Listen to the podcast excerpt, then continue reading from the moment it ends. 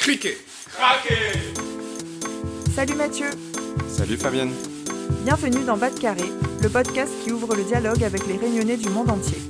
Alors ici, on reçoit des sportifs, journalistes, chefs cuisiniers, chefs d'entreprise, artistes ou encore youtubeurs, parce que chaque réunionnais a son histoire à raconter.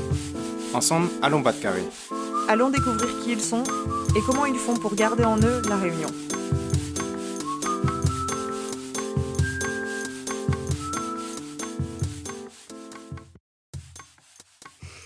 Salut Yann Hello Lucie, comment il est? Bah Léla, je suis super contente car notre dernière euh, série de retour au pays a été un franc succès auprès de nos auditeurs. Alors merci à toi d'avoir animé cette série et à vous les auditeurs d'être de plus en plus nombreux à nous écouter. On revient avec un épisode plus traditionnel, nos fameuses interviews. Yes, ça fait plaisir. Et aujourd'hui, on va parler d'art et de street art. La Réunion est connue pour sa scène artistique créative et colorée, et c'est justement le sujet de l'épisode, où on a la chance d'accueillir non pas une, mais deux personnes avec le duo d'artistes dont le talent transcende les frontières de la Réunion. Oui, et euh, je voulais remercier infiniment Jean-Sébastien Klein, alias Kid Créole, et Yanis Nanguet, surnommé Boogie, d'avoir accepté notre invitation. C'est avec enthousiasme que je vous invite à plonger dans l'univers passionnant de Créole et Boogie. En fait, c'est à l'occasion de leur exposition Crasé en 2018 que je les ai rencontrés, et ils étaient l'un de mes premiers contacts avec le milieu artistique lors de mon retour. Leurs œuvres, imprégnées d'une réflexion profonde sur l'histoire et l'identité de la Réunion, m'ont touchée et je suis ravie de partager avec vous ce moment privilégié. On va aussi parler de voyage, car ils laissent leur empreinte sur l'île, mais aussi dans divers territoires du bassin indo-océanien. Et on va passer par l'Afrique du Sud, l'Inde, le continent américain et l'Europe. Avec Kid Creole et Boogie, on va plonger dans la culture du hip-hop et du graffiti à La Réunion. Ils vont nous raconter leur transition du graffiti à l'art contemporain et comment ils explorent la mythologie créole, parcourant les montagnes, le cosmos et bien d'autres thématiques, toujours en connexion avec notre île. Nous allons découvrir tout cela ensemble et sans plus attendre. On vous invite aussi à aller découvrir leur univers graphique sur notre compte Instagram. Je vous souhaite à tous et à tous une bonne écoute. Bonne écoute à toutes Bonjour Kid Créole et Boogie, merci d'avoir accepté mon invitation. C'est avec beaucoup de plaisir que je vous accueille aujourd'hui dans ce nouvel épisode de Bad Carré pour dérouler ensemble le fil de votre parcours. Eh ben merci de nous inviter, c'est cool. Kid Créole et Boogie, respectivement Jean-Sébastien Klein et Yanis Nanguier, vous êtes tous les deux originaires de Saint-Denis et vous êtes artistes d'art contemporain issus du graffiti et travaillez autour des mythes, une mythologie créole, la création du monde créole. Et vous, comment est-ce que vous vous présentez? Bah, on se présente euh, assez simplement en tant qu'artiste. euh. C'est vrai qu'on a un pied dans... Enfin, les gens aiment bien nous, nous rappeler qu'on est dans le street art, même si nous, on se considère plutôt comme euh, artistes euh, contemporains en général, parce qu'en fait, c'est vrai qu'on fait des murs, mais on fait aussi des dessins. Ça nous arrive, ça, nous arrive aussi de faire des installations ou des photos. En fait, c'est vraiment nous, même si c'est plus facile pour nous de dessiner et de faire des murs. En fait, euh, quand on peut explorer d'autres médiums, on explore. Donc c'est pour ça que nous, on préfère se présenter comme euh, artiste tout simplement. quoi. Oui, même artiste de la Réunion et de l'océan Indien aussi, au final. Ok, on va revenir un peu à la base. Donc vous avez une, une quarantaine d'années, vous êtes né à Saint-Denis et euh, à quoi ressemblait ou comment elle était votre enfance euh, à Saint-Denis? J'ai grandi à Saint-Clotilde, euh, avec, dans une impasse, avec euh, toute ma famille, avec mes oncles et tantes, mes grands-parents. Donc, euh, on a grandi dans un, dans une structure euh, classique créole, quoi. Très famille, quoi. Donc, euh, voilà. Moi, c'est un peu différent. En fait, moi, je suis de Saint-Denis, mais euh, quand j'étais petit, mes parents sont partis habiter euh, à Saint-Suzanne. Mais je suis resté quand même très très ancré dans Saint-Denis parce que j'ai été euh, scolarisé à Saint-Denis. Euh, j'étais toute ma famille pratiquement à Saint-Denis, donc euh, on passait plus de temps à Saint-Denis que chez nous à Sainte-Suzanne. Et ouais, c'est un, un peu intéressant d'être aussi bien dans un espace très urbain, donc qui a influencé aussi nos personnes dans, aussi dans notre pratique, et être aussi en dehors dans quelque chose de plus plus campagne, on va dire. plus rural. On, pouvait prendre le vélo, balader avec mon frère et tout, donc c'était bien de pouvoir pratiquer les deux, quoi. Ok. Donc pour revenir à un peu ce qu'on disait par rapport à votre métier qui est d'être artiste, est-ce que vous pouvez nous expliquer en fait l'origine de votre passion pour le dessin? Bah, je pense que le dessin, c'est quelque chose de un peu commun à tous les enfants. C'est juste que, que, par exemple, moi et mon frère, on a eu, euh, par exemple, un truc simple, l'autorisation de peindre sur les murs de notre chambre jusqu'à euh, assez longtemps. Donc, on a, on a continué à dessiner. Mais mes parents avaient beaucoup de, de petites bandes dessinées. Pas forcément des bandes dessinées d'auteurs, mais euh, ils avaient des bandes dessinées, donc on, on dessinait beaucoup. Moi, je me rappelle quand j'étais petit, euh, mes parents me disaient qu'est-ce que je voulais faire dans la vie? Je disais ouais, je veux être dessinateur, tu vois. Et, euh, et en fait, c'est je pense qu'on a continué à avoir cette pratique de dessin. Euh, et au collège, euh, on avait un ami, mon frère et moi, qui, qui faisait du graffiti. Donc on est parti peindre, euh, peindre des murs avec lui, avec Mad. Et euh, voilà, on a continué. Mon frère, lui, il a un peu arrêté parce que voilà, il avait des, il avait d'autres préoccupations, mais euh, ouais, c'est resté. Après, voilà, ça a continué sur les beaux arts, etc. Du coup, là, tu parles de, de graffiti et euh, je trouve que c'est intéressant parce que en fait, le graffiti, ça vient un peu de la, enfin ça vient un peu, ça vient de la culture hip-hop qui émerge, ben, notamment des États-Unis, de Philadelphie et, New York dans les années 60-70. Euh, et en fait, euh, je me demandais comment euh, elle cette culture-là, elle s'est introduite à la Réunion. Bah, nous, ce qu'on avait constaté à l'époque, enfin, avec le recul, c'est que le graffiti arrivait très tôt à la Réunion, fin 80, 89. Il y a eu des graffeurs euh, métropolitains qui étaient passés. Je me rappelle d'un Skio, enfin tout le monde cite euh, le graphe de Skio à Saint-Paul. Je crois qu'ils l'ont daté même de 86. Donc euh, le hip-hop, on va dire, est arrivé un peu en France vers 82-83. Donc ça a mis trois ans à arriver à La Réunion. Ah ouais, ok. C'est assez rapide quand même. Enfin, c'est assez récent. Et après, il y a eu plein de crews euh, à Saint-Denis qui ont cartonné, euh, MMC, LSA, CB, NSK. Enfin, c'est des générations au-dessus de nous. Donc, nous, quand on était encore petits, on voyait ça dans, dans la rue. Et moi, mon frère, il avait, euh, il faisait des graves dans son cahier texte. Il avait 9 ans sur moi, mais moi, ça me faisait kiffer. Du coup, je refaisais ce qu'il faisait. Et bien évidemment, après, bah, quand on était au collège avec Boogie. Après, ce qu'il faut dire, c'est que Boogie, bon, c'est pas connu dans ces temps-là. On a, on a fait notre parcours séparément, on s'est rencontrés aux Beaux-Arts. Mhm. Et on a eu ce même kiff de. Ouais, et du coup, on a eu ce même kiff bah, de. Bah, tu es au collège, euh, bah, tu kiffes, il y a le hip-hop, tu écoutes du rap, et tu te renseignes un peu, tu commences à taguer, à faire du skate, à graffer, et, et à découvrir la, ville différemment. Donc c'est venu comme ça, quoi. Je vois que là tu parles du tag et, du graphe. Est-ce que tu peux nous dire c'est quoi, enfin clarifier la différence entre les deux pour euh, nos auditeurs? Du coup, le, dans le graffiti, en fait, il y a le tag, c'est la base, en fait, c'est le, c'est écrire son nom. Donc tu écris ton nom avec euh, comme une signature en fait, sans rajouter de couleurs et de fioritures. C'est assez, c'est de la calligraphie assez pure et rapide, où en fait tu représentes ton blaze, euh, toi soit ton blaze de, de toi-même ou le blaze de ton crew. Donc c'est une espèce de compétition entre entre taggers. Et après, tu peux évoluer en faisant du graphe, où en fait le graphe, ça va être des lettres euh, plus élaborées avec un remplissage, un contour avec des styles différents qui vont du flop, le throw-up, à des block letters qui sont plus carrés, plus grandes, ou à des wild style en terrain. Enfin, il y a, y a, plusieurs euh, strates et plusieurs façons de le faire en fait. Et à l'époque, ce qui était cool, c'est qu'on avait différents crews. Enfin, les, les générations au-dessus de nous, il y avait différents crews avec différents styles. Il y avait aussi, euh, bah, à l'époque, il y avait moins de communication, il n'y avait pas Internet aussi, donc il y avait les gars de l'Ouest aussi qui avaient leur style aussi.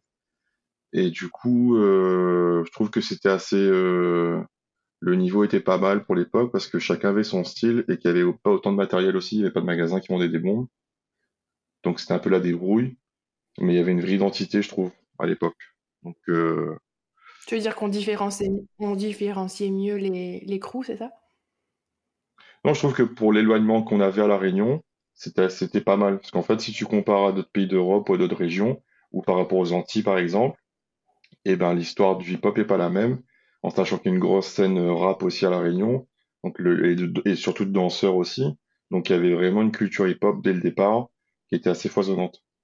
Ok. Donc il y avait une espèce de, de stimulation aussi de, de tout ça. Donc euh, ça nous avait fait kiffer, quoi. Enfin, on voulait participer à ça, c'était kiffant, quoi. Trop bien. Et euh, dans la culture du hip-hop, il y a aussi euh, le fait de, enfin en tout cas pour la jeunesse euh, afro-américaine, c'était une façon de, s'affirmer, de s'exprimer. Et, aussi, il y avait le sentiment de territorialité. Est-ce que vous voyez des parallèles avec l'histoire de la Réunion? Je pense qu'il y avait déjà, quand tu es au collège, tu as envie de te trouver toi-même. Il y a une quête de soi-même déjà, une quête aussi du groupe, de l'amitié, de vivre des choses en groupe. Donc le hip-hop, c'est un terreau.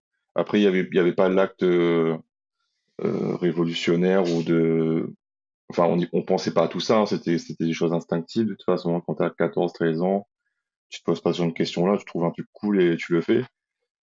Et c'est vrai que, comme je te disais, il y avait des crews différents et il y avait aussi des styles, euh, les gars de Saint-Denis, les gars de Saint-Gilles, l'Ouest, Saint-Paul, les gars du Sud. Dans l'Est, il y a eu deux, trois gars aussi. Donc, chaque région avait son style aussi, quoi. Et ça se, ça se croisait pas forcément. Parce qu'il n'y avait pas Internet, il n'y avait pas de téléphone portable, il n'y avait pas tout ça, il n'y avait pas de réseau. Donc, euh, en fait, si tu voulais croiser des gens, bah, tu croisais les gars en soirée ou tu croisais les gens sur des terrains de graphes, genre au Palaxa à l'époque. Avant la Cité Arts, c'était un lieu où on allait peindre le samedi, le mercredi ou le week-end. Et là, tu pouvais croiser des gars. Et beaucoup de légendes aussi, tu vois. Ah, j'ai croisé un gars là-bas, tel crew. Enfin, tu vois, il y a plein de- d'histoires qui traînent. Il n'y avait pas de réseau, quoi, il n'y avait pas Internet. Et aussi sur le style, tu, il y avait quelques magazines qui arrivaient à La Réunion, donc c'est à travers les magazines qu'on savait ce qui se passait et c'était quoi les styles là-bas. Mais il n'y avait pas Internet, quoi. Ouais. Donc en fait, ce qui vous a influencé, c'était plutôt de rencontrer les crews sur place et peut-être euh, quand vous receviez quelques magazines euh, par-ci par-là, quoi. Ouais, c'est ça, c'est... euh, Oui, bah après, ouais, par exemple, moi, mon premier graphe, euh, j'ai reproduit un graphe de Echo. Simple. J'étais en sixième, euh, et après, c'est les, les, les rencontres. Et moi, j'ai eu la chance de partir pas mal en métropole, donc à chaque fois que je partais, j'ai ramené des magazines. Donc au début, du, en fait, au début, c'est comme tout, tu copies un peu, après tu essaies de trouver le style. Et après, l'avantage de nous aussi, notre époque, c'est que, comme Kid disait, il y avait pas mal de groupes déjà en place, qui avaient des styles quand même assez avancés. Donc ça pousse aussi, enfin le graffiti, c'est un truc très compétitif. Donc euh, ça pousse aussi à essayer de trouver un style, à trouver une spécialité, à essayer de, de faire pas mal de trucs euh, pour essayer de trouver sa place. Et en fait, c'est enfin c'est un peu le, la quête de l'adolescence, quoi. C'est essayer de trouver sa place euh, dans le dans la société. Et le graffiti, c'est un moyen alternatif de euh, d'exister, quoi. Tu poses ton nom, euh, euh, on te repère, tu fais partie d'un d'une espèce de communauté euh, un peu secrète où en fait on connaît pas les visages des uns et des autres. Donc c'est euh, ouais, c'est un, un peu kiffant. Et après, je sais plus quel graffeur disait que t'as aussi un côté un peu euh, super-héros masqué où en fait t'as le nom, tu sais pas qui c'est, parles à tes potes, fais ouais, t'as vu t'as vu tel graphe, on sait pas c'est qui, le gars il cartonne partout. Enfin, il y a un truc un peu un peu mystérieux aussi autour de ça qui était euh, qui est intéressant quoi. C'était l'aventure, quoi. Mais c'était aussi moyen de traîner en ville. Enfin, c'était aussi d'aller à Saint-Denis et de découvrir la ville différemment. En fait, on a quand tu fais du graphe, tu vois la ville différemment. En fait, tu vas dans des endroits où personne ne va, où tu repères des endroits que personne ne, enfin, les gens ne font pas gaffe à tout ça, en fait. Mais toi, quand t'es graffeur, t'as les yeux ouverts et tu regardes tout, quoi. Mm.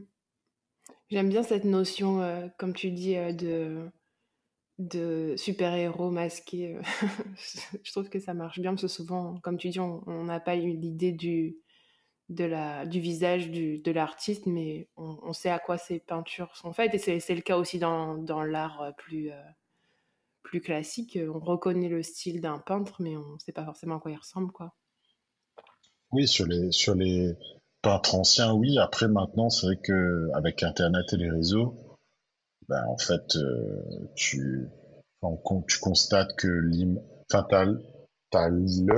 mais aussi t'as l'image de l'artiste qui est beaucoup mise en avant et qui, des fois, passe même le, passe même au premier plan avant l'œuvre. Donc, euh, enfin, c'est un questionnement, euh, qui est très récent, quoi. De se dire, euh, ouais, avec les réseaux, avec Internet, qu'est-ce qui est, quelle image fait œuvre, qu'est-ce qui passe avant, est-ce que c'est l'image de, de l'œuvre, l'image de l'artiste ou l'œuvre en elle-même, tu vois. Mm.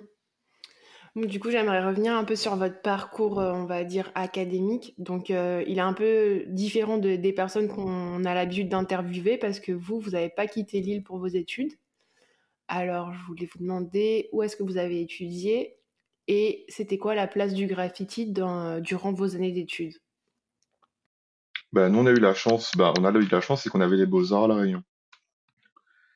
Donc, euh, moi, j'étais pas, après le bac, moi, j'ai fait un an d'archi à Paris. Ça s'est super mal passé sur l'adaptation, sur euh, les- l'éloignement, tout ça, la famille. Du coup, je suis rentré, j'ai fait les beaux-arts. On s'est rencontré avec Boogie. On s'est rendu compte qu'on avait les mêmes kiffs, les mêmes influences euh, en graffiti, tout ça.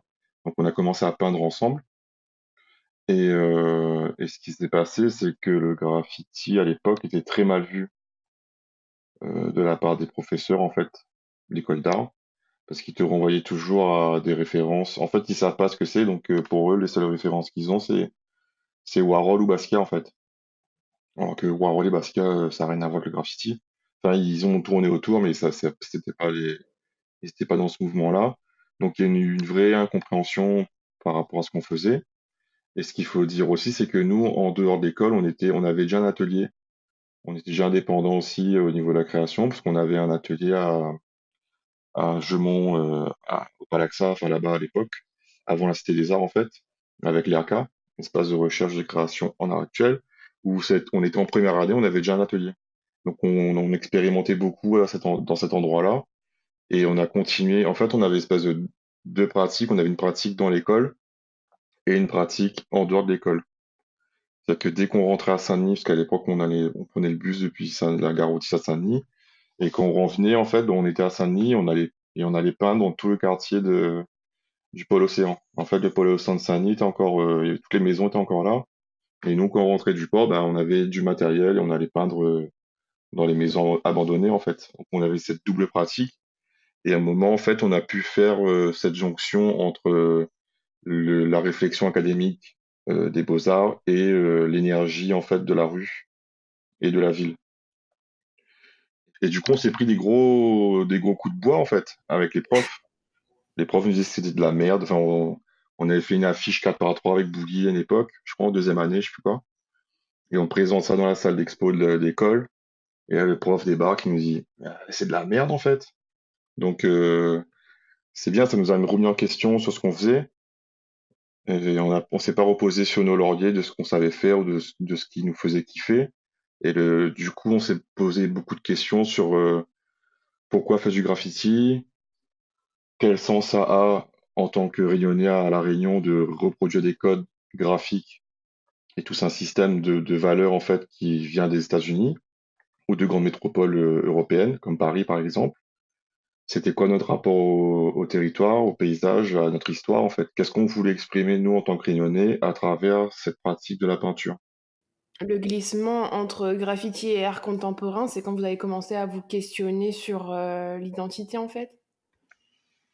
Bah, c'est un, mélange, en fait, c'est un mélange parce que, comme qui disait, en fait, c'est, plusieurs circonstances. C'est, euh, déjà, nous, on rentre aux Beaux-Arts plus vieux que la plupart de la classe, parce que on va dire que la plupart de la classe rentre juste après le bac. Euh, qui dit, il a fait un an en métropole. Moi, j'ai fait trois ans de fac de bio. Et euh, du coup, déjà, nous, on arrive plus vieux dans ce milieu-là, donc euh, on a déjà un peu plus de pratique euh, par rapport au graffiti. Et euh, on entre à l'EAK, comme il disait, qui nous donne un atelier.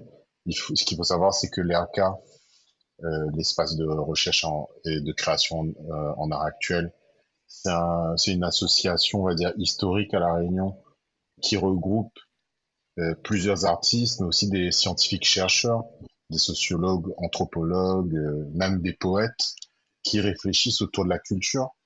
Donc en fait, c'est, je pense, c'est, c'est un espèce d'alignement de ces trois éléments-là, le fait d'être, d'avoir un certain âge, d'entrer aux beaux-arts et de fréquenter des gens avec des questionnements sur l'identité, qui font que, que à un moment, il y a eu un, il y a eu un glissement d'une pratique, on va dire, plus pop, euh, plus graffiti euh, avec des codes un peu populaires, vers un truc qui se questionne sur euh, euh, sur qu'est-ce que nous, en tant que jeunes réunionnais à l'époque, on avait envie d'exprimer dans l'espace public.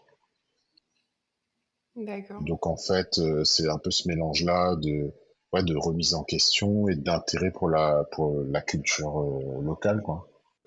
Bah, ça tombe bien que tu parles ça parce que du coup, on peut aborder euh, ben, les thématiques que vous abordez dans vos œuvres.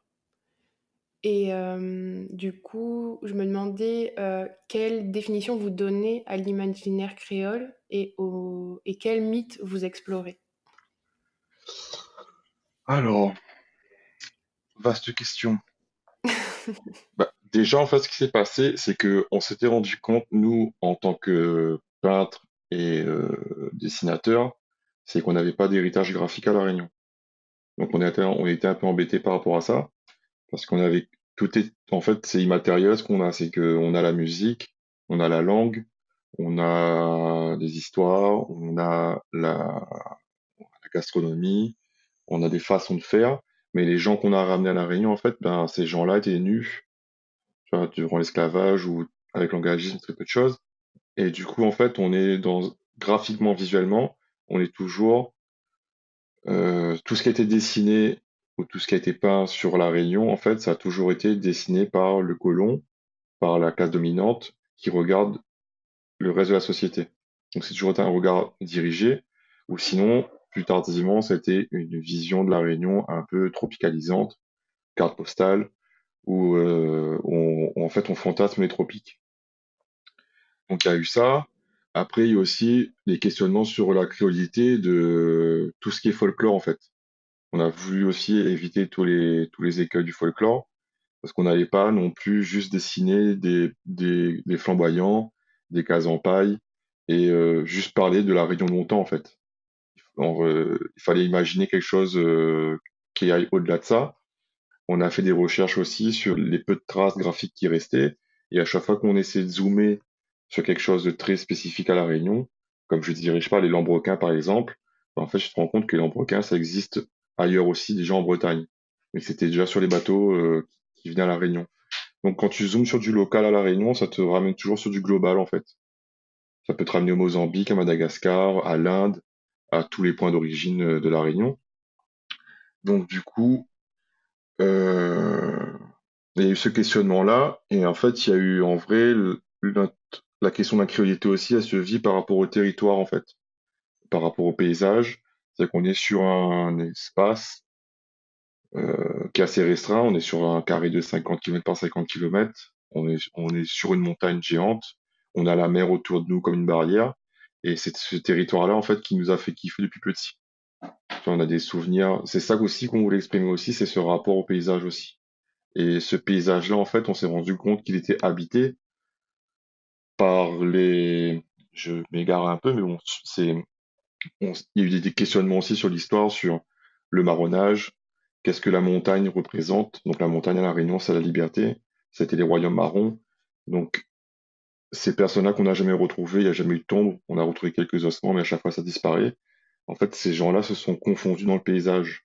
Cette, cette ancestra- l'ancestralité, en fait, c'est, confondu dans les montagnes, et pour nous, ces montagnes-là, c'est des présences.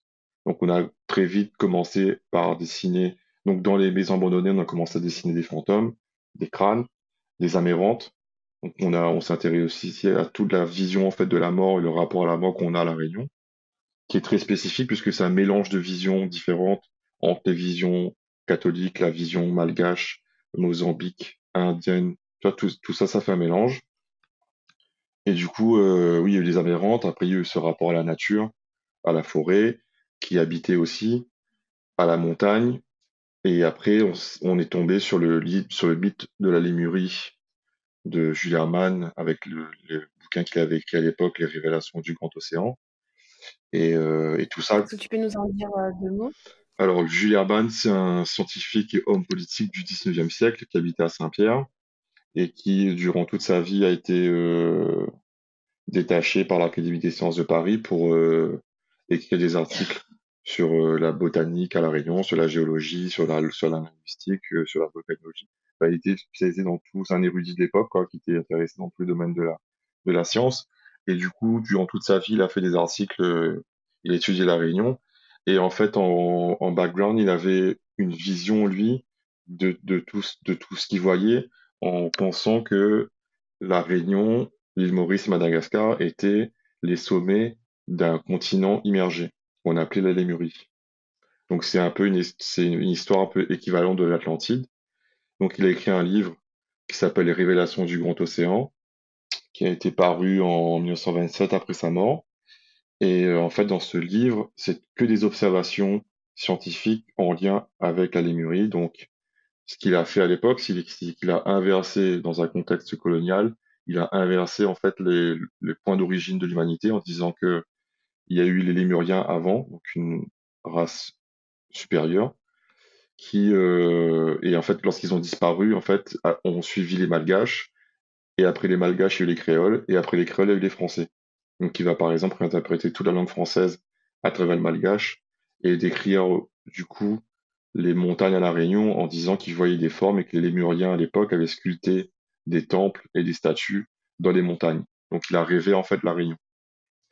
Et, euh, et en fait tout ça, ça a eu un écho miroir, enfin il y a un miroir par rapport à ça parce que c'est des sentiments que nous on avait eu depuis l'enfance et même en tant qu'artiste de rêver le paysage de cette façon-là. Donc du coup, ça a confirmé le fait qu'il se passait quelque chose à la Réunion de mystique et qu'il fallait l'exprimer nous par, par nos dessins. Après, si je peux rajouter, c'est quelque chose qui, on va dire que là, dans l'imaginaire euh, réunionnais, c'est quelque chose qui revient le territoire parce qu'on on retrouve ça chez plusieurs euh, poètes, euh, par exemple comme Boris Gamaleya ou etc. Où en fait le, c'est comme si que pour un peuple qui a perdu ses, origines entre guillemets, en fait c'est comme si que le territoire devient l'ancêtre en fait. C'est comme si que le territoire, euh, comme Zekid est habité, en fait, on se projette sur ce territoire. Donc, euh, principalement sur la montagne, on va dire. Donc, euh, c'est quelque chose de très présent. Et du coup, c'est pour ça donc qu'on retrouve pas mal de vos personnages en fait qui sont à mi-chemin entre un personnage et, des paysages en fait, euh, ou euh, des, euh, des plantes. En fait, tout prend corps en fait. On est toujours en train d'incarner les éléments. Et ce qu'on s'est rendu compte, et en fait, quand on te dit tout ça, ça, ça s'est fait au fur et à mesure. hein. On a pris des années à, à avoir une gestation de réflexion par rapport à ça. On a fait les choses avec instinct. Et après, on a compris aussi ce qu'on faisait. C'était aussi une question de créer une mythologie commune à tout le monde. C'est une mythologie de l'océan Indien. C'était, le moyen aussi pour nous de reconnecter avec tous les, territoires de l'océan Indien, de nos origines à nous, de l'île Maurice, de Madagascar, des Comores, du Mozambique, de l'Inde, et de, et de, et de dépasser en fait aussi la date d'arrivée de la France. C'est une question de se représenter par nous-mêmes et pour nous-mêmes, sans attendre un regard extérieur aussi. Et passer par la mythologie, en fait, tu, tu, ouvres un champ des possibles, un champ de liberté de création qui est plus grand, parce qu'on est, on est, on n'est plus là pour respecter ce qui s'est passé dans l'histoire, on est, on est dans la, dans la poésie, en fait. Et du coup, comment vous arrivez quand même à intégrer ben, des champs euh, plus, euh, on va dire, euh, ben, historiques ou avec des ressources, enfin de, de la ressource humaine en fait, parce que je sais que ça c'est un, un des points qui vous intéresse aussi et vous le disiez euh, que le fait d'être à l'ERCA avec des sociologues et des différents corps de métier, ça vous a nourri? Euh, Je pense que le, ouais, c'est des choses qui nous intéressent euh, parce que au final, c'est pour nous, c'est, euh, enfin, tous ces corps de métier, toutes ces personnes, ils rêvent, ils rêvent la Réunion un peu comme nous. Donc, tu vois, là, il y a, il y a dix jours, il y avait un colloque de trois jours sur, euh, sur les mythes, le, my- les mythes dans le grand océan, donc dans l'océan Indien. Et en fait, il y avait plein d'intervenants, euh, de chercheurs d'université, etc., qui venaient d'Inde, de Maurice. Et c'est quelque chose qui est très intéressant parce que nous, on a envie de, enfin, on est très curieux sur, euh, sur l'océan Indien, sur comment chaque, chaque île visualise son territoire et que, et en fait, on se rend compte que c'est, en fait, c'est des miroirs, c'est comme si c'est des versions, on est tous des versions alternatives des, les uns des autres. Et euh, pour nous, c'est un moyen euh, de se réinscrire dans, dans notre espace. Parce que c'est vrai que comme nous, la seule, la seule île, euh, enfin, jusqu'à récemment, la seule, une des seules îles françaises de l'océan Indien, on est très axé Réunion France. Et, euh, et en fait, on, avec le temps, on a perdu la connexion avec, euh, avec les autres îles, alors qu'il y a vraiment des, des parallèles, des intérêts, des, enfin, il y a vraiment des liens, quoi.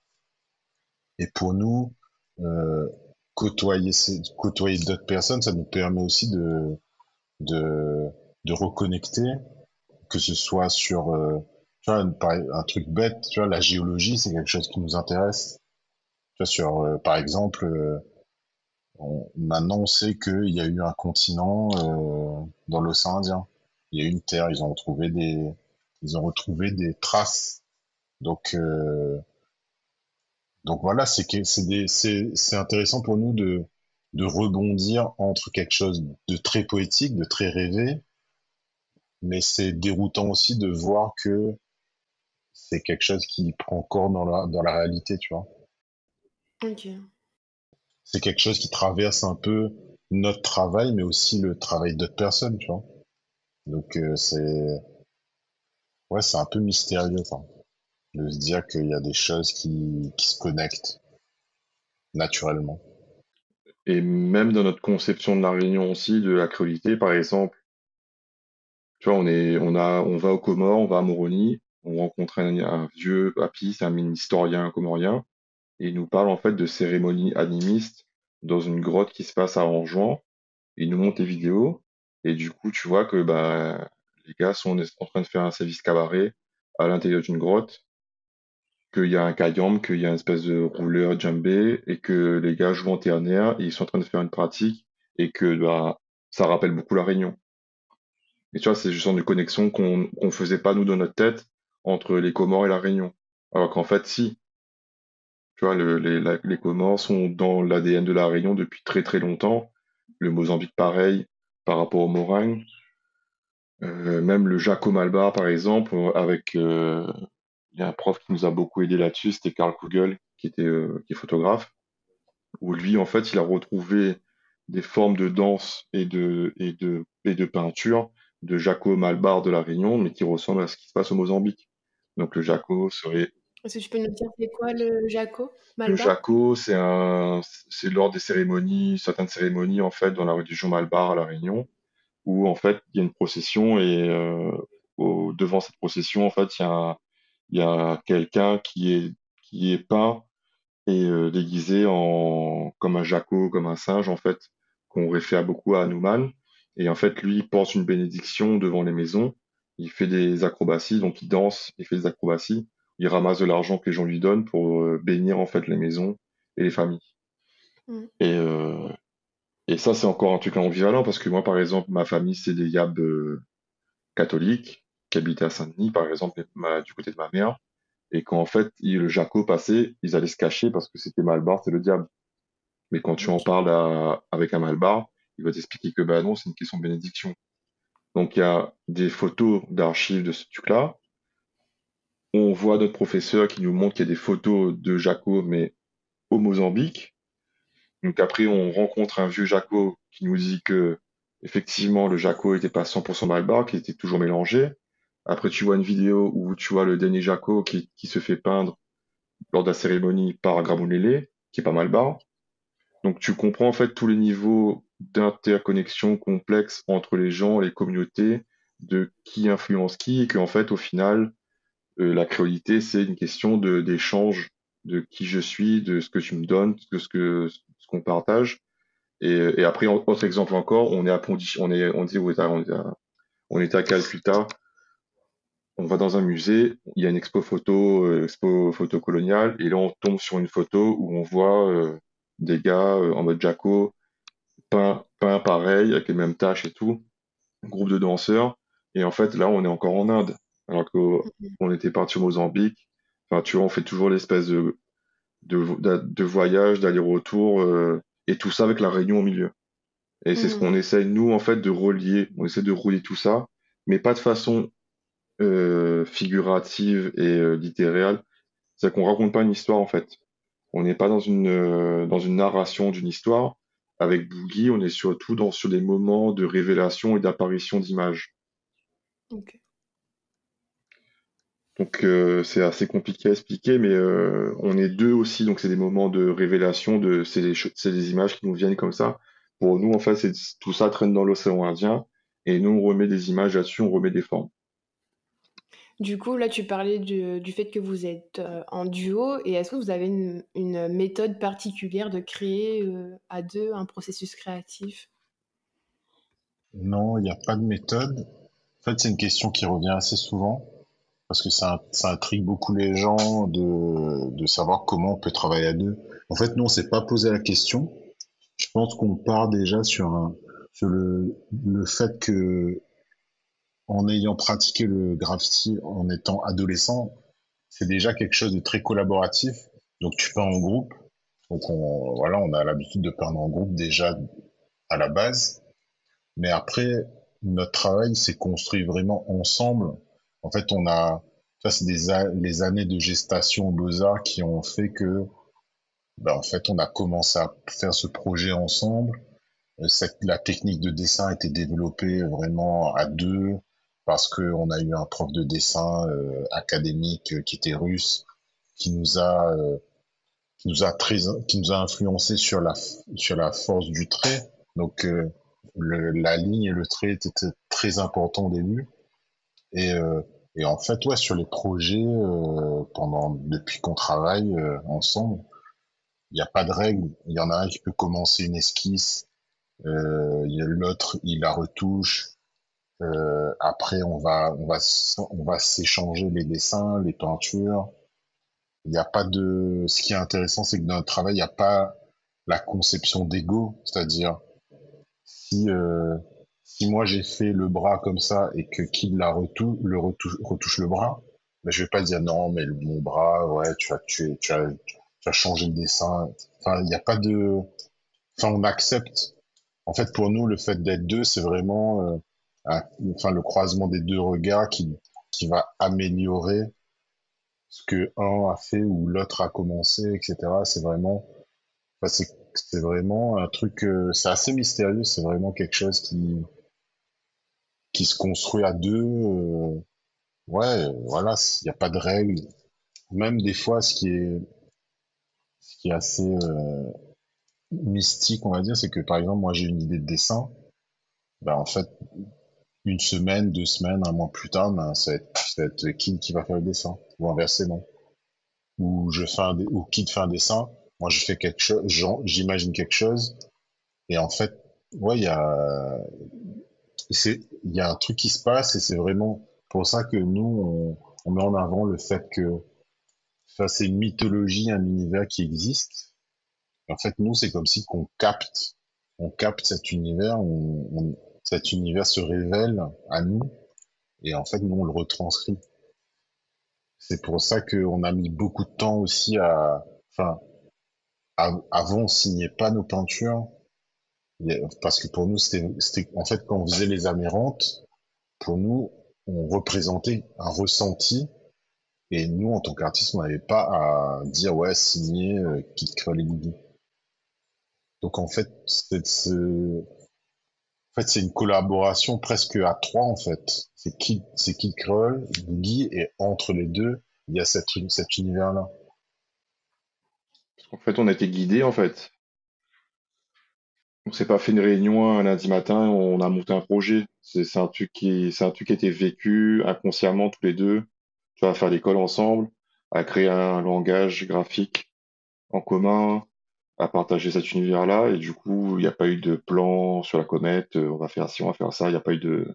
Et jusqu'à maintenant, en fait, même si maintenant on a, on est artiste confirmé et que on a un atelier, on est, on est structuré, on n'a pas de plan en fait de création. Tout se fait selon le feeling et selon ce qu'on ressent aussi. Donc, euh, donc euh, tout ce qu'on fait, ça vient à nous. On n'est pas créateur de cet univers-là. On est vraiment sujet. On est révélateur du truc. On est en dessous de, de, ça en fait. On est serviteur de cette, de cette, de cet univers-là, de cet imaginaire.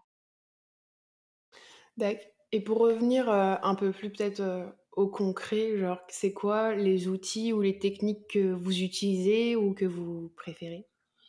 Ben, comme disait Boogie, on a fait beaucoup de dessins, donc du coup, c'est beaucoup de papier, de stylo, de, enfin, on travaille beaucoup la ligne.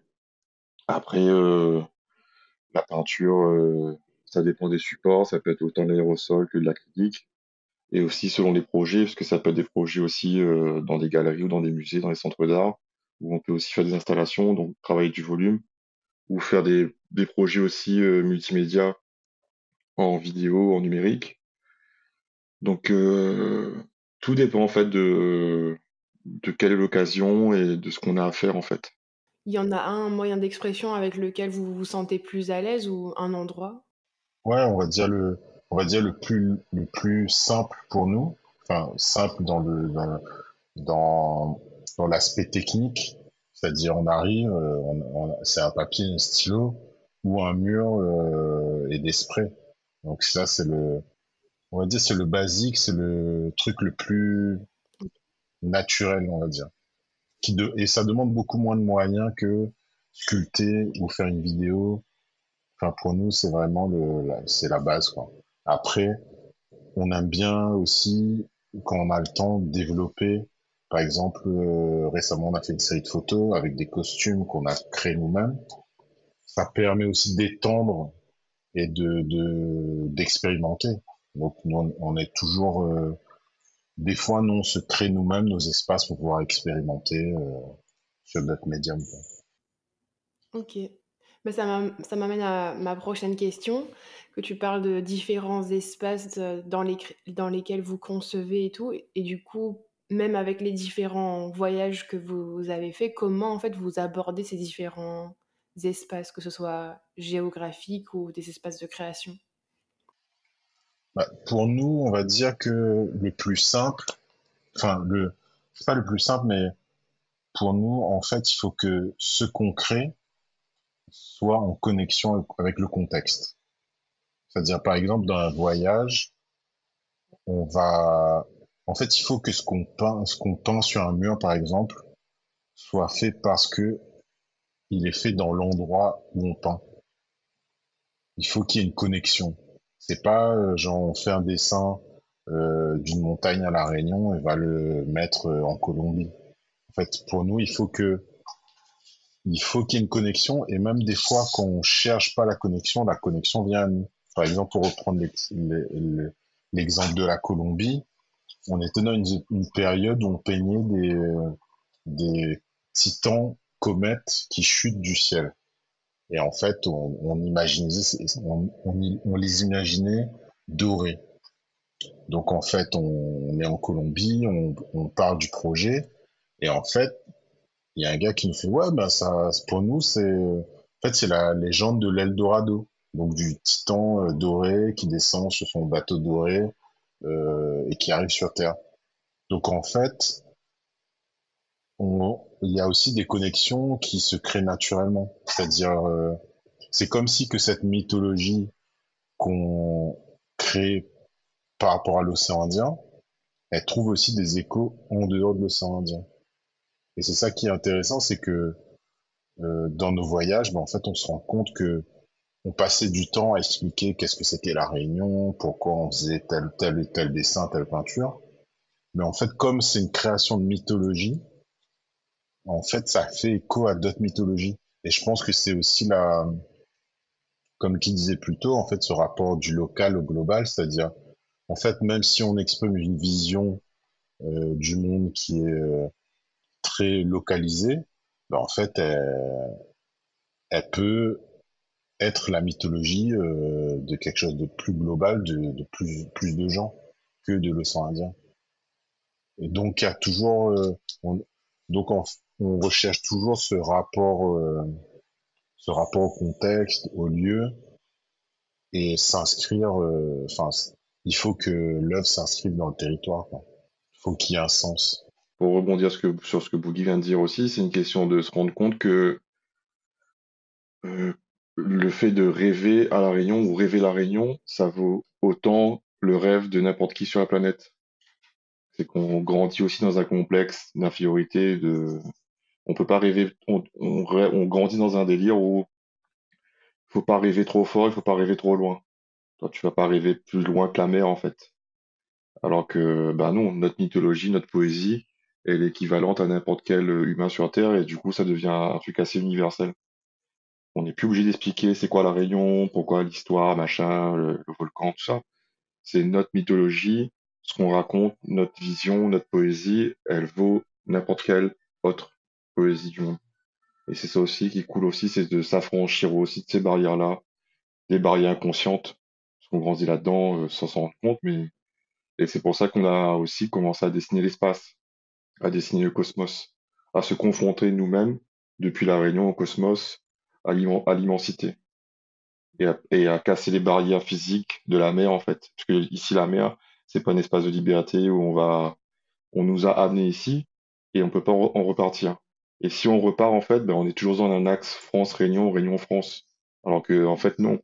Nous, on a le pouvoir en tant qu'artiste, et c'est ce qu'on aimerait en aussi, c'est que les gens rêvent le plus loin possible sans barrière, en fait. On ait cette liberté-là. Mm.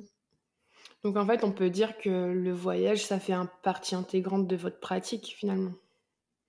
Tout à fait. Ben, en fait, c'était une, question de nous reconnecter nous-mêmes en tant qu'humains avec l'océan Indien, à travers l'histoire, mais aussi à travers la création. Et c'est aussi un, moyen de connexion aussi. C'est qu'on rencontre des gens, on leur raconte nos histoires, et aussi nous raconte les leurs.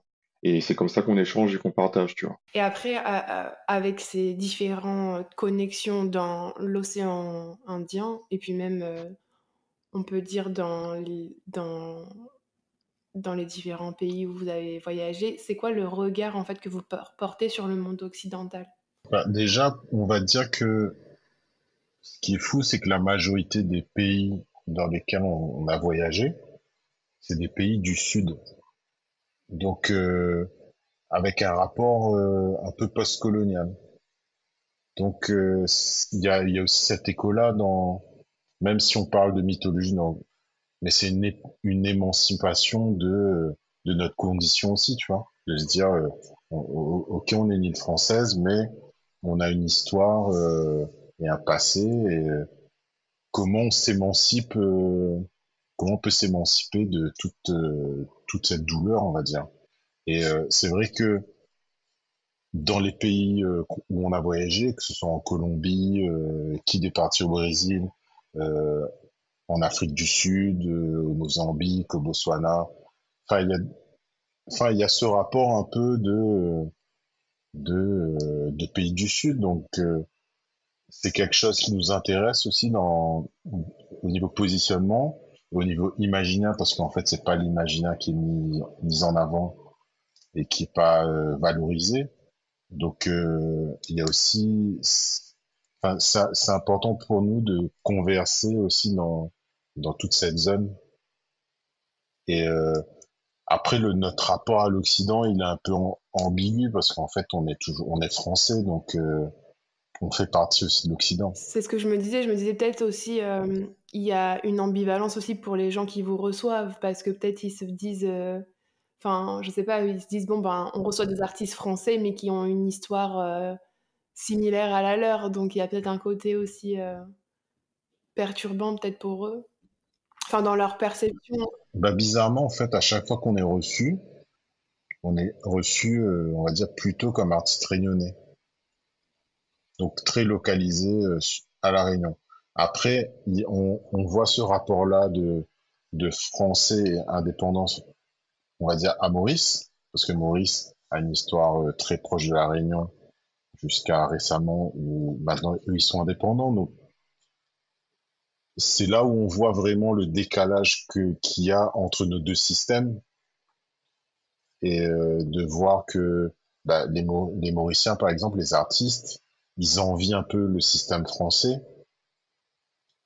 pas parce qu'il y a des aides pour la culture et il y a des espaces euh, de diffusion, beaucoup plus qu'à Maurice. Mais euh, en fait, ce qu'on ce qu'on ce qu'on leur explique aussi, c'est que tu vois, par exemple, nous on est français, mais on est complètement déconnecté et euh, on va dire la pensée intellectuelle réunionnaise, elle n'est pas mise en avant. Donc enfin d'un côté on enfin c'est un équilibre. D'un côté on gagne d'un côté on est gagnant mais d'un côté on est perdant aussi. Donc euh, mais après euh, on va dire dans les enfin dans les autres pays on est on est reçu comme artiste réunionnais. Et encore plus quand on va en France. Quand on est en France euh, c'est les artistes réunionnais tu vois. Donc nous on, on, s'inscrit plus enfin on s'inscrit avant tout comme artiste réunionnais que comme artiste français. Parce qu'on sait que notre, notre, vision du monde, notre grille de lecture euh, est différente. Même si, euh, comme j'ai dit tout à l'heure, on, est français, on fait partie aussi de l'Occident. On a, on, a aussi une partie de la culture qui vient de métropole. Donc, notre positionnement, il est un peu ambivalent au, niveau social, on va dire. Après, on avait fait le choix, enfin, les gens aussi, qu'on a eu notre diplôme, c'est Ah, bah, du coup, vous allez à Paris, vous avez trouvé un studio à Paris, faire carrière à Paris. Bah, en fait, non, parce que c'était pas notre c'était pas notre train et que et que surtout, à un moment, si tout le monde s'en va, parce que c'était une époque aussi, en fait, la génération au-dessus de nous qui avait fait les beaux-arts, ils avaient pas le diplôme final. Ils devaient aller soit à Marseille, à Bourges ou à je sais pas où en France. Et du coup, bah, ces artistes-là, ils passaient leur diplôme, soit ils restaient là-bas, ou soit ils rentraient. Et euh, c'était compliqué aussi pour eux de rentrer. Mais nous, on a eu cette chance-là de ne pas se poser cette question-là, c'est qu'on a pu rester. Et que si tout le monde s'en va, ben, il se passe rien aussi ici. Il faut, faut qu'on fasse bouger aussi à La Réunion aussi. Et, euh, et on a eu la chance aussi de rayonner euh, bah, dans l'océan Indien aussi, tu vois. C'est pas, pas tous les artistes de La Réunion qui ont cette chance-là aussi de voyager et de faire des projets en extérieur. Et ça m'amène à, à me demander du coup comment vous voyez votre place en tant qu'artiste à La Réunion? Bah, on fait notre travail dans notre coin. Hein. Oui, non, on fait, on fait notre travail. En fait, euh, nous, dans notre travail, il y a cette dimension de, de devoir euh, mettre en avant un imaginaire, une mythologie. Aujourd'hui, on se rend compte qu'on fait partie du milieu de l'art à La Réunion parce qu'il y a des gens qui nous sollicitent, surtout. Mais après, euh, ouais, on se, enfin, on sait pas, on se pose pas la question sur est-ce qu'on est euh, important pour le milieu de l'art à la Réunion, est-ce qu'on est des références, etc. Mais on fait, on fait notre travail parce que on le voit comme un, comme une, comme un devoir, comme une mission. Donc après, si ça parle aux gens, bah tant mieux, tu vois. Si on s'inscrit dans dans l'histoire de l'art de la Réunion, euh, c'est cool. Mais ce qui, enfin, ce qui est important pour nous, c'est plutôt le travail plutôt que notre place en tant qu'artiste. Non, mais la place, euh, tu vois, on se dit pas, on n'a pas de, on se dit pas, faut faire deux expos par an, euh, faut faire tant de voyages. Franchement, tout se fait naturellement, sans trop se poser de questions. Et les envies, les, les vraies envies qu'on a, nous, c'est bah, de rencontrer des gens, de voyager, de, de faire des choses de qualité, de, de faire des vraies rencontres et de faire des choses avec, euh, avec sincérité, humilité, tu vois, il n'y a pas de question de... Même après, tu vois, le marché de l'art, on vend quelques dessins, mais on n'est pas, on produit pas des œuvres pour euh, la vente. On est, enfin, c'est vraiment un projet, quoi. Et euh, est-ce qu'il y a eu des moments marquants, enfin j'imagine qu'il y a eu des moments marquants dans votre carrière où, Enfin, vous pouvez nous en parler Tous les moments, enfin, il y a eu, il y a eu beaucoup de moments marquants. hein. Ouais. Déjà, je pense qu'un des premiers moments, enfin, qui nous a, je pense, aidé, justement, qui arrivait vraiment assez rapidement dans notre travail, c'est euh, notre premier voyage en Inde. On est parti en Inde en 2010. Donc, euh, c'était un projet d'exposition euh, de, de Béatrice Binoche et Francine Méo. Béatrice Binoche qui est aujourd'hui euh, directrice du FRAC Réunion, qui à l'époque avait une galerie. Et en fait, c'était en 2010. Moi, j'avais euh, mon diplôme depuis, euh, enfin, j'avais six mois de diplôme. Kid était encore étudiant. Et en fait, elle nous dit, ouais, bah là, il y a une expo collective. Elle aimerait qu'il y ait des Réunionnais qui partent en Inde. Euh, allez-y, il y aura trois artistes par, par euh, ville. Donc, il y a les trois villes. Et en fait, on est parti euh, en février 2010 à Mumbai avec Jace. Et en fait, ça a été euh, intéressant parce que Jace, qui avait déjà beaucoup de métiers, qui voyageait énormément, déjà lui nous a vachement conseillé sur sur comment être et comment peindre dans un dans un pays étranger, comment se bouger, comment repérer les choses, etc. Donc c'était intéressant. En même temps, il y avait cette expo où en fait on on expose vraiment euh, enfin d'un pays étranger donc c'était un truc euh, un peu euh, pour nous c'était euh, en fait nous on, on je pense qu'on n'avait même pas imaginé pouvoir voyager pour peindre tu vois donc donc c'était hyper cool et ça je pense que tu vois c'est arrivé en 2010 ça faisait un an ça faisait un an et demi deux ans qu'on oh, ça faisait un an et demi qu'on peignait euh, en tant que Kid Kroll et avec notre projet. Donc c'était cool tu vois.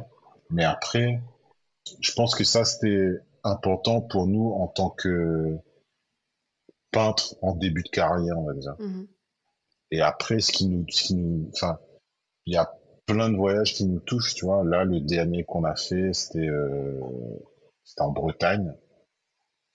Et, euh, on a fait une peinture là-bas. C'était une, pour faire vite, c'est une, une orée, donc un, une lisiade forêt, où, en fait, t'as, euh, t'as une quarantaine de pierres colorées et euh, qui représentent, en fait, un, événement marquant du village s'est passé. C'était une fusillade à la fin de la Seconde Guerre mondiale où les Allemands qui ont perdu la guerre ont fusillé une quarantaine d'hommes du village. Donc on, on, a fait ce truc, mais pour nous, ce qui était important, c'était pas forcément de de, enfin c'est pas faire une pierre tombale en fait, c'est de transformer ces, enfin ces ces gens en, en fait c'est comme un hommage. En fait c'est comme si ces pierres qui représentent ces personnes, en fait deviennent le- les gardiens du du village. Et en fait, ce qui est fou, c'est que nous, on fait, enfin, on réfléchit au projet, on le fait, mais en fait, euh, on n'a jamais autant de, de, on va dire, de retours positifs, de gens qui viennent nous voir, qui fait ouais, merci beaucoup. Enfin, c'est, c'est, enfin, nous, on fait pas ça pour ça, tu vois. On fait pas ça pour que les gens viennent nous voir, fait ouais, c'est génial ce que vous faites. C'est pas, c'est pas, c'est pas pour ça qu'on le fait, mais c'est, euh, enfin, c'est touchant de voir que, enfin, d'avoir un impact euh, dans le réel. Et euh, et aussi pour nous c'est touchant aussi de d'utiliser enfin il y a ce rapport à l'ancestralité à l'hommage tu de de de faire réapparaître ces personnes euh, comme si qu'ils gardaient le gardaient le village. C'est comme si qu'on pose quelque chose de de de spirituel dans le paysage Mm, mm, mm. et euh, et ouais c'est quelque chose qui qui, qui est très euh, très touchant. Sinon, il y avait une, enfin, il y a des histoires comme ça qui qui arrivent, euh, qu'on qu'on demande pas et qui qui, enfin, qui sont assez finalement assez gratifiantes, euh, on va dire personnellement, émotionnellement en fait. Parce qu'après professionnellement, euh, enfin, on sait ce qu'on a à faire, c'est on le fait avec sincérité, justesse on est, enfin, on, essaie de le faire au maximum comme ça. Mais euh, c'est vrai que oui, il y a toujours ce rapport, euh, on va dire personnel, euh, enfin de personne à personne qui, qui nous touche, tu vois. Mmh Tout à l'heure, vous parliez de Jace. Est-ce que vous avez collaboré avec d'autres artistes ou pour des projets spéciaux? Et comment ces collaborations, ça enrichit votre travail? Bah, toi, si on veut revenir à Jace, par exemple, ça a été un grand frère pour nous. On est dans des mondes différents, on est dans des philosophies de la peinture différentes de ce que lui fait, de ce que nous on fait. Mmh Mais lui, il a ouvert un chemin, toi, dans, à la période graffiti, à la période beaux-arts. C'était aussi, bah, c'était les débuts 2000 il y avait le mot, le mot street art existait à peine, tu vois. Mais lui, il faisait déjà des gouzous, et en fait, les gouzous, c'était déjà, c'était déjà du street art. À l'époque, on appelait ça du post, post graffiti. En fait, tu fais des trucs à la bombe, mais c'est pas du graffiti, tu vois. On savait pas ce que c'était. Et ça nous a ouvert, ça nous a débloqué des trucs dans notre tête, de se dire, on peut faire autre chose. Et il y a eu cette émulsion. Lui faisait partie de cette génération-là d'artistes pionniers qui ont inventé des trucs, qui ont inventé des concepts autres que du graffiti. Donc c'était un grand frère pour nous dans tout ça, et même grâce à lui aussi, on a rencontré aussi plein de gens à La Réunion, mais aussi plein de gens euh, ailleurs, dans des festivals et dans d'autres projets. Euh, et c'était quoi la question de départ? C'était? Si vous aviez collaboré avec d'autres artistes pour on a des projets spéciaux. On a collaboré avec Seth, Seth euh, Globe Painter, qui est un artiste de Paris, qui lui avait fait plusieurs bouquins de voyage justement de, en fait, il voyageait grâce à la peinture. Donc, il avait fait un tour du Brésil, euh, des pays d'Asie. Il avait fait une émission aussi sur Canal+, euh, qui s'appelait Les Nouveaux Explorateurs. Et alors, ben voilà, histoire drôle. Quand Boogie te parle du, du voyage, du premier voyage qu'on fait en Inde, à Mumbai, avec Jace, et ben on tombe sur ce gars-là, sur Seth, qui faisait son premier tournage de son émission à Mumbai, où il allait peindre avec des artistes euh, de Mumbai. Et on rencontre le gars par hasard, en fait. Imagine-toi la taille de Mumbai pour euh, mm. capter le gars à cet endroit-là. Et au final, on l'a rencontré et, euh, et quelques mois plus tard, il nous rappelle pour dire ouais, bah, il aimerait faire un truc à La Réunion, faire une émission à La Réunion. Et, et après, bah, naturellement, bah, graphiquement, en fait, il y a, y, a des, y a des connexions qui se font sur c'est comment tu vois là, des, comment tu l'artiste ressent la peinture et le dessin au niveau de la composition, au niveau du fond de l'histoire et tout. Et avec lui, ça connecte assez facilement parce que lui, il dessine des enfants et euh, il dessine des enfants de chaque pays en fait. Et il y a un rapport à la poésie, à la rêverie. Donc naturellement, en fait, on a pu connecter euh, et faire des, peintures ensemble. Euh, et c'est grâce à ça aussi. Après, quelques années plus tard, il a monté une exposition au Musée d'art contemporain de Lyon en 2016, où il avait justement invité des artistes avec qui il avait collaboré dans le monde entier, mais des artistes en fait qui peignaient dans la rue, mais qui avaient une réflexion chacun sur son propre pays, sur sa propre culture. Donc il y avait un Péruvien, un Australien, un Ukrainien, un Israélien, euh, il y avait une Chinoise qui était là, et il y avait qui d'autre encore Il y avait les Mexicains, et en fait on était tous dans cette espèce de démarche, un Argentin, on tous, on venait tous à peu près des pays du Sud, et on avait tous une réflexion sur notre, passé et sur notre euh, présent aussi, de comment le représenter dans la rue. Expérience formidable. Et tout ça, c'était grâce à Seth aussi, parce qu'il a fait les connexions entre les gens. Et c'est vrai que peindre avec d'autres artistes, déjà, nous, on est en collaboration à deux. On est déjà dans un univers qui est assez hermétique, on dira, parce que en fait, c'est comme si on était dans une espèce de forêt. Et en fait, Boogie, moi, on connaît le chemin. Et c'est compliqué fait d'inviter quelqu'un dans cet espace-là, en fait. Donc, si la connexion se fait, bah, ça se fait. Et si ça se fait pas, après, tu vois, on a beaucoup d'amis artistes. Et les gens me demandent, ouais, pourquoi vous faites pas des trucs ensemble? Bah, en fait, on fait pas parce qu'il n'y a pas de raison profonde. Il faut qu'il y ait une raison profonde à ça, en fait. On peut pas juste faire des collaborations et juxtaposer deux univers, les coller à côté et en fait, euh, si on trouve pas la chose intéressante, bah ça se fera pas quoi. Par exemple, on a collaboré avec Thierry Chérol. Thierry Chérol, qui est un artiste de la Réunion qui vit à Marseille, qui est une génération au-dessus de nous parce qu'il a fait ses, il a fini ses beaux-arts à Marseille. Et lui, on l'a retrouvé par euh, un réseau d'amis artistes et on a, on a monté une expo qui s'est pas faite, mais on a dessiné ensemble parce qu'on avait justement des connexions de réflexion. Il y avait un terreau commun en fait. Sur lui, il lui fait du, roman graphique avec des éléments de la nature. Et, euh, tout s'est fait. Si ça se fait naturellement, c'est que ça se fait. Si ça se fait pas, ça se fait pas. Mmh et du coup, euh, en parlant de tout ça, je, me, je, me, projette un peu dans le futur en me disant, ben, est-ce que vous, enfin, quels sont vos projets ou ambitions futures du coup? En fait, on projette rien. En fait, on projette, on a des envies. On a des, il y a des envies qui prennent plus ou moins forme parce qu'il y a des occasions qui se présentent. Mais on n'a pas, on n'a pas posé une croix quelque part sur un chemin et on n'a pas un objectif de se dire dans un an on fait ci, dans cinq ans on fait ça. Il n'y a pas de plan, euh, il n'y a pas de plan de carrière ou de les choses se font assez euh, à court terme en fait. Parce qu'en fait on sait, en fait inconsciemment on sait qu'on a le temps d'une vie pour faire ce qu'on a à faire. Cet univers-là, il est, euh, il est foisonnant, il est immense et on a exploré euh, que, je sais pas, 2 ou 5% de ce territoire-là, et qu'on a toute une vie pour le faire.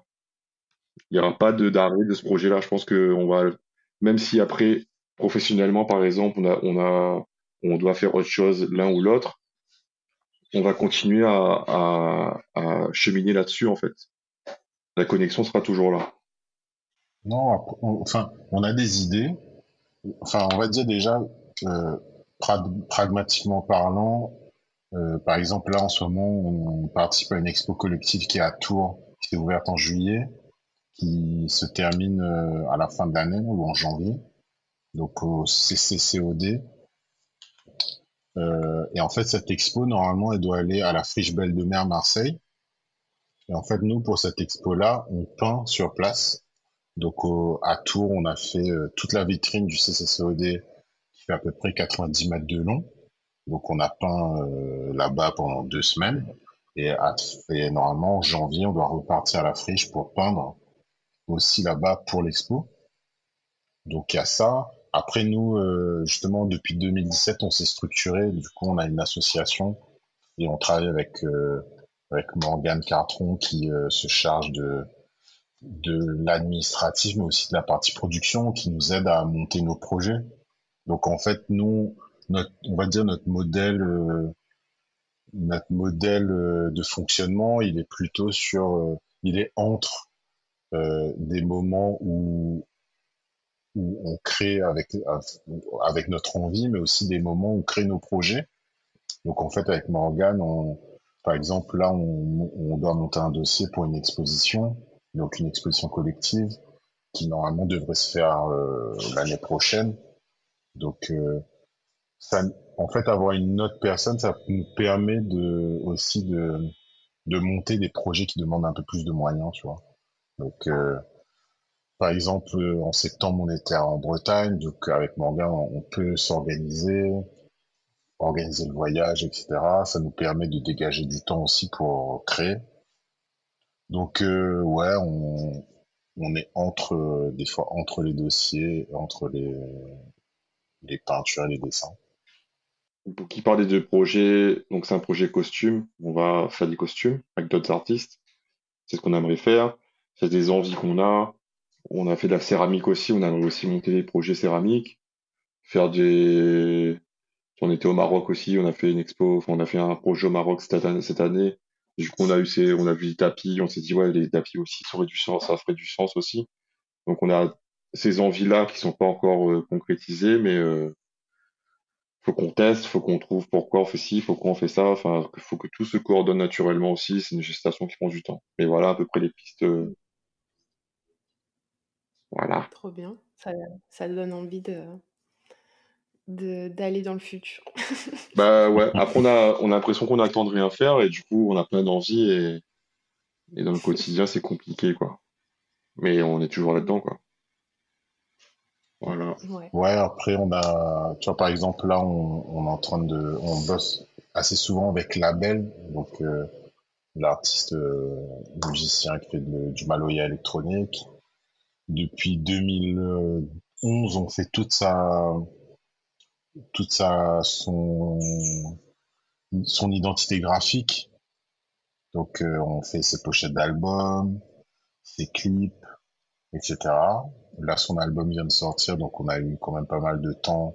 On a bossé sur euh, sur les visuels. on est en train de boucler tous les visualiseurs. Donc il y aura une vidéo par son. C'est des animations. Donc voilà, on est en train de boucler ça. Du coup, des fois, c'est vrai qu'on a des projets qui prennent énormément de temps, mais qui sont pas visibles.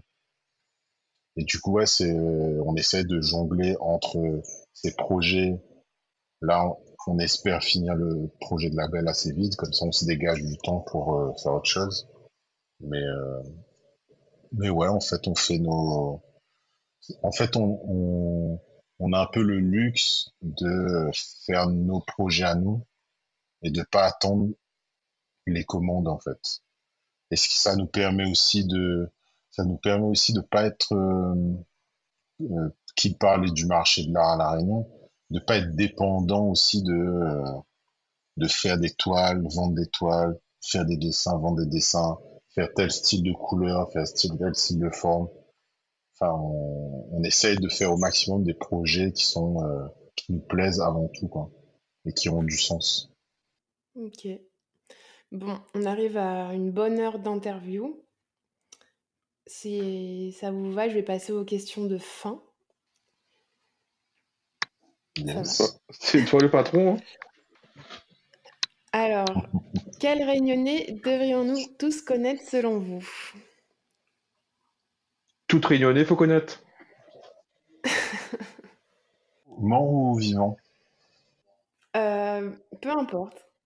Je pense déjà en vivant, serait, euh, serait cool qu'on connaisse, que les gars connaissent Francky Lorette parce qu'en fait, c'est, tu vois, c'est le premier agrégé de créole euh, de toute la France.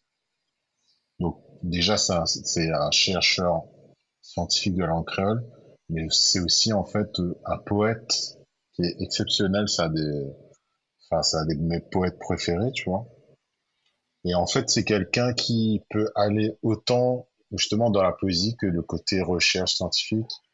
Et euh, enfin, à chaque fois qu'on discute avec lui, c'est euh, c'est exceptionnel, tu vois.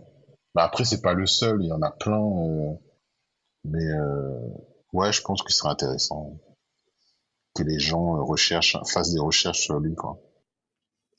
Ok, t'avais quelqu'un pour n'est plus de ce monde Bah Boris Gamaleya. Les gens iront faire les recherches, plus grand poète de la Réunion poète qui a été exilé euh, dans les années 70 euh, à cause de la loi Debré, à cause de Michel Debré qui exilait les intellectuels réunionnais en métropole. Bravo à Monsieur Debré. Enfin voilà, il a écrit euh, pour une reine morte, enfin des poèmes, euh, enfin il a travaillé sur l'exil et c'est super inspirant, c'est magnifique. Voilà. Et, et, en fait, si on retrouve, c'est ce que je disais plus tôt, c'est qu'on retrouve ce, toute cette mythologie de la montagne, de l'intérieur dans, dans ces poèmes. Et c'est... Euh... Ouais, en fait, c'est comme si dans l'histoire, t'as des... des... Enfin, as des gens, par exemple, Jules Hermann qu'on disait euh, au 19e, Gamaleya. En fait, c'est comme si que, ouais, c'est comme si que tout le territoire, il a une vie, il a cette, cette mythologie, et dans, dans l'histoire, t'as ponctuellement des gens qui en parlent, et qui font vivre cette poésie-là, en fait. Mm-hmm. Cette poésie du territoire. Et euh, ouais, Gamaleya, euh, c'est le, c'est le boss, quoi. La poésie, c'est le socle premier de, de rêver son histoire, rêver, rêver son territoire, rêver soi-même. Il faut qu'on rêve par la poésie. C'est la, et c'est à partir de la poésie, en fait, que tu peux, après, à partir de là, euh, tu peux faire émerger une vision, une vision politique aussi c'est ce qu'ils ont fait, tu vois, ils ont exilé les intellectuels, ils ont exilé la poésie de la Réunion pour qu'on ne puisse pas rêver la Réunion en fait. Et je pense que si tu commences à porter un rêve sur euh, sur la Réunion, sur toi-même, sur ton histoire, c'est là que tu commences à aussi à être indépendant et à essayer de réfléchir aussi par toi-même. Donc je pense que mhm. c'est ça là, le socle. On parle de l'école, on parle de l'apprentissage, on parle de l'art et tout ça machin, mais je pense que le socle premier vraiment c'est la poésie, c'est de rêver. Faut rêver déjà à la base. Et à partir du rêve, que c'est à partir du rêve que tu peux construire. Donc c'est pour ça qu'en fait on cite des poètes et que pour nous la poésie est très importante. Donc ça m'amène directement à la deuxième question de la fin. S'il y avait un livre à lire, que ce soit une référence littéraire, artistique? Oh, bah, franchement, t'as le... les révélations du grand océan. Mais en fait, il faudrait le. Ouais, de Jules Herman. Mais c'est chiant à lire. C'est pas, c'est pas difficile. Enfin, c'est assez difficile à lire, c'est assez euh, opaque. Mais en fait, par bribes, en fait, ça, ça remet vachement de, de choses en question. On peut rêver le territoire, euh, inverser les pôles d'influence. Enfin, a- voilà, ça vraiment, euh, c'est un roman, enfin, c'est quelque chose de fou. Après, t'as Vali pour une reine morte de Gamalaya aussi, mais c'est aussi euh, une écriture assez dense, mais euh, c'est euh, c'est des outils d'émancipation, on va dire. Enfin, c'est du haut niveau. Mm. C'est des outils d'émancipation, Ça, c'est c'est fou. Est-ce que vous avez un conseil pour les jeunes générations de Réunionnais Franchement, faut qu'ils voyagent. Hein. Faut qu'ils voyagent, qu'ils parcourent le monde, qu'ils se rendent compte que la Réunion c'est comme le monde en fait, et que le monde est aussi complexe que la Réunion, et qu'on a beaucoup de chance d'être là aussi, que la Réunion c'est vraiment cool, et qu'il faut surtout bah, revenir aussi, revenir et construire ici, habiter ici quoi. Enfin, il faut voyager et revenir. De toute façon, faut toujours partir pour euh, apprécier ce qu'on a à la base.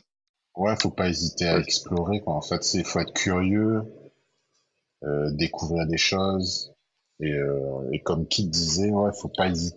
Enfin, c'est bien de partir. Il y a moins, enfin, tout le monde a quelqu'un dans sa famille qui part, mais qui, en fait, on est toujours dans cette perspective de, euh, il se passe, soit il se passe rien à la Réunion, ou soit il y a rien pour moi à la Réunion. Mais en fait, il faut, à un moment donné, il faut qu'on construise aussi notre territoire. C'est-à-dire, euh, il faut partir, mais il faut ramener aussi des compétences, ramener des connaissances pour pouvoir, euh, enfin, construire notre territoire, pour pas qu'il soit, euh, qu'il soit laissé un peu à l'abandon, quoi. Est-ce qu'il y a une expression créole que vous aimez et que vous voulez nous partager?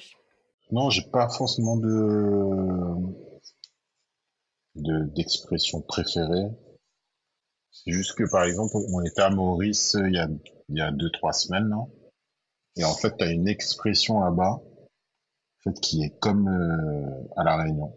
Enfin, La Réunion, on dit petit hache, il coupe gros bois. Et là-bas, ils disent couteau, il coupe gros iromon. Gros quoi? Donc, en fait, ce rapport, euh, gros iromon, c'est une citrouille, en fait. Ok. Et du coup, en fait, euh, enfin, c'est c'est intéressant de de voir que ouais, on est sur deux territoires différents, mais que t'as ce même genre d'expression, tu vois. En fait, ça ça montre. En fait, ce qui est intéressant pour moi, c'est que ça montre que tu vois, cet esprit créole, il est en dehors du de la frontière, tu vois. Mhm. Et que le petit peut faire du gros. Voilà. Oui, c'est pas une expression qui est que sur quelque chose de technique. Ça veut dire que nous, sur un territoire euh, assez petit, ben, en fait, on peut euh, faire de grandes choses. Et ben c'est là-dessus qu'on va que je vais vous remercier, qui créole et Boogie. Merci d'être venu sur Bas de Carré. Ben, merci pour l'invitation. Euh, Merci pour l'invitation, c'était cool. Donc on peut vous retrouver sur Instagram.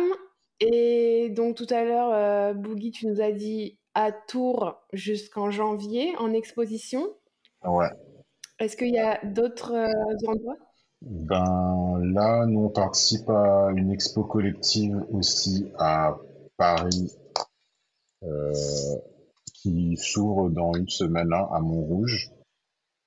Euh, donc il y a l'expo aussi à Tours qui part à Marseille en l'expo s'ouvre en février, le 2 février à Marseille, à la Friche Belle de mai en 2024 et sinon euh, bah, sur les réseaux hein, faut suivre. Après nous nous on a on a pas mal de peintures qui arrivent là Et du coup, voilà, c'est soit à La Réunion, soit en dehors. Donc, euh, le meilleur moyen de nous suivre, c'est sur le réseau. il faut aller aussi écouter le Bandcamp. Il faut aller écouter les sons de Boogie aussi. Il faut pas oublier que Boogie fait du son. Si pareil, ouais. Et que ça totoche. sur Bandcamp, SoundCloud, Books, Brown. Enfin, tu mettras les liens de toute façon. On mettra tout ça. Cool. Et ben, merci beaucoup de nous avoir raconté votre histoire. Merci. nous retrouve, bye bye. On espère que cet épisode vous a plu. Pour nous aider à trouver des invités toujours plus extraordinaires, laissez-nous une note sur Apple Podcast, 5 étoiles de préférence. Et pour ne manquer aucun épisode, suivez-nous sur Instagram à batcarré, bat-du-bas K-A-R-E. Un grand merci pour votre écoute et on se retrouve dans deux semaines pour un prochain épisode. Allez, on retrouve